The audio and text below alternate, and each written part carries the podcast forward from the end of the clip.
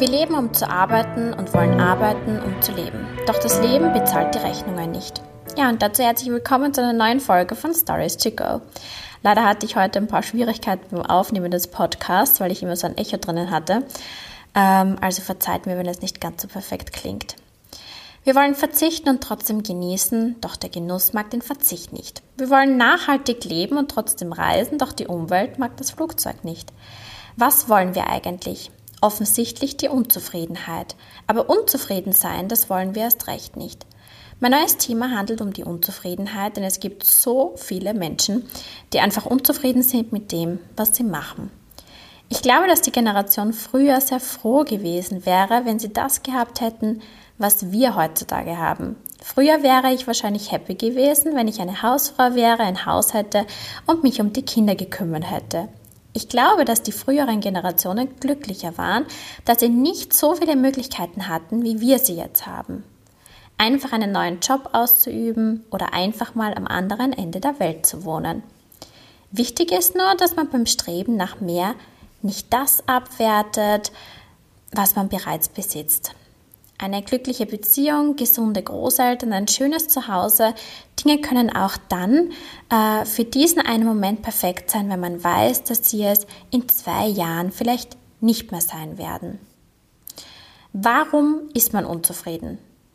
Wenn etwas läuft, wenn etwas nicht so läuft, wie wir es möchten, wenn uns etwas fehlt, was wir glauben unbedingt haben zu müssen oder wenn andere äh, sich nicht so verhalten, wie wir es gerne hätten wenn wir uns nicht so gefallen, wie wir sind, wenn unser Leben nicht so läuft, wie wir es möchten.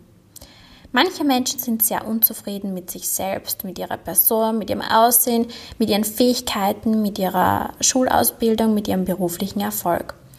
Um Unzufriedenheit zu überwinden, müssen wir uns zuerst einmal fragen, was uns fehlt. Was glauben wir müssten anders, müsste anders sein, als es momentan ist? Haben wir die Ursache, können wir nach Lösungen suchen. Gibt es eine Möglichkeit, unsere Lage zu verändern, dass wir zufrieden sind?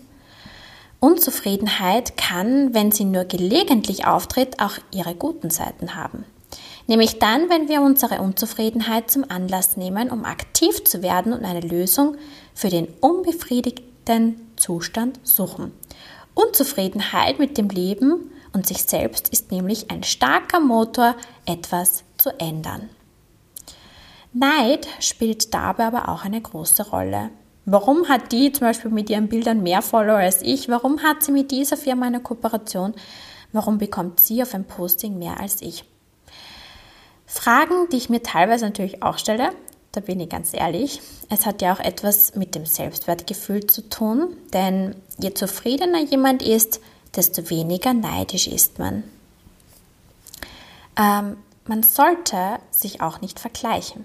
Denn es gibt immer Blogger, die mehr Erfolg haben, Menschen, die schöner sind, intelligenter, schlanker sind, die eine schönere Wohnung haben und mehr verdienen. Der Vergleich erzeugt ähm, einen Konkurrenzdruck, würde ich sagen. Man sollte sich selbst realistische Ziele setzen, denn jedem Menschen tut etwas anderes gut. Negatives Denken ist zum Beispiel ein Phänomen unserer Zeit geworden, ähm, weil unser Gehirn liebt einfach Probleme. Zum Beispiel erinnern wir uns am Abend eher an die Dinge, die wir vor unserer To-Do-Liste nicht erledigt haben, als das, was wir geschafft haben. Wir haben heutzutage so viele Möglichkeiten wie noch nie, doch gelingt es leider vielen trotzdem nicht, zufrieden zu sein. Man sollte aufhören, sich zu vergleichen, denn glaubst du, du wärst glücklich, wenn du das schöne Haus des Nachbarn hättest oder den gut bezahlten Job deines Kollegen? Natürlich liegt es in unserer Natur, sich zu vergleichen. Also ich würde sagen, das ist ganz menschlich. Ähm, wichtig ist, dass man sich in Momente wie diese, wo man sich vergleicht, vielleicht darauf aufmerksam macht und das Problem behebt. Oft gibt es äh, sich in Erinnerungen zu rufen, dass die Person, mit der man sich vergleicht, nicht automatisch vielleicht zufriedener ist, das scheint vielleicht nur von außen so, weil wir von positiven Eigen- und Errungenschaften auf die Gesamtheit schließen. Die Fülle an verschiedenen Möglichkeiten erfordert von uns, dass wir uns ständig für irgendwie äh, etwas entscheiden müssen. Sei es bei der großen Auswahl im Supermarkt oder bei der Jobwahl. Wir sind teilweise ja schon überfordert äh, mit der Auswahl, die wir getroffen haben und meistern unzufrieden. Eine sehr verbreitete Reaktion ist, das zu tun, was alle tun, was uns Medien und die Gesellschaft vorgeben. Vielleicht mal auf meine Situation bezogen. Viele hätten ja den Job als Lehrerin jahrelang wahrscheinlich ausgeübt und wären damit in Pension gegangen. Jeder Tagesablauf für mich war eigentlich gleich, nicht leichter und nicht schwieriger. Ich habe ja gewusst, was ich tun muss und habe einfach meinen Job erledigt, bis ich am Punkt angelangt war, dass ich nicht mehr zufrieden war und ich einfach ausbrechen musste. Ähm, denn es hätte mich psychisch, muss ich ganz ehrlich sagen, wahrscheinlich kaputt gemacht. Und ich war immer in dem Glauben, wenn alle einen normalen Job ausüben, dann muss ich das auch tun. Damals, wo es mir halt nicht so gut ging, habe ich auch das Buch Das Café am Rande der Welt gelesen. Vielleicht kennen die ein oder anderen es. Ähm, und ja, dabei ging es um die Frage, ob man ein erfülltes Leben lebt. Die Frage nach dem Sinn des Lebens. Und die Reise erinnert beim eigenen Selbst. Es klingt vielleicht jetzt nur ein bisschen komisch, aber als ich das gelesen habe, habe ich mich dazu entschlossen, ich muss etwas an meinem Leben ändern. Ich wollte nicht mehr unzufrieden sein, denn wir verschwenden viel zu oft unsere Energie für etwas, was nicht unsere Bestimmung ist. Jeder Mensch versucht auf seine Art seine Bestimmung zu finden. Angst ist der einzige Grund dafür, dass viele Menschen kein erfülltes Leben führen. Das Café am Rande der Welt sagt, dass die meisten Menschen irgendwann wie durch ein Schlüsselloch sehen, wie ihr Leben ausschauen könnte, wenn sie ihre Träume verwirklichen – aber dann nie durch diese Türe gehen.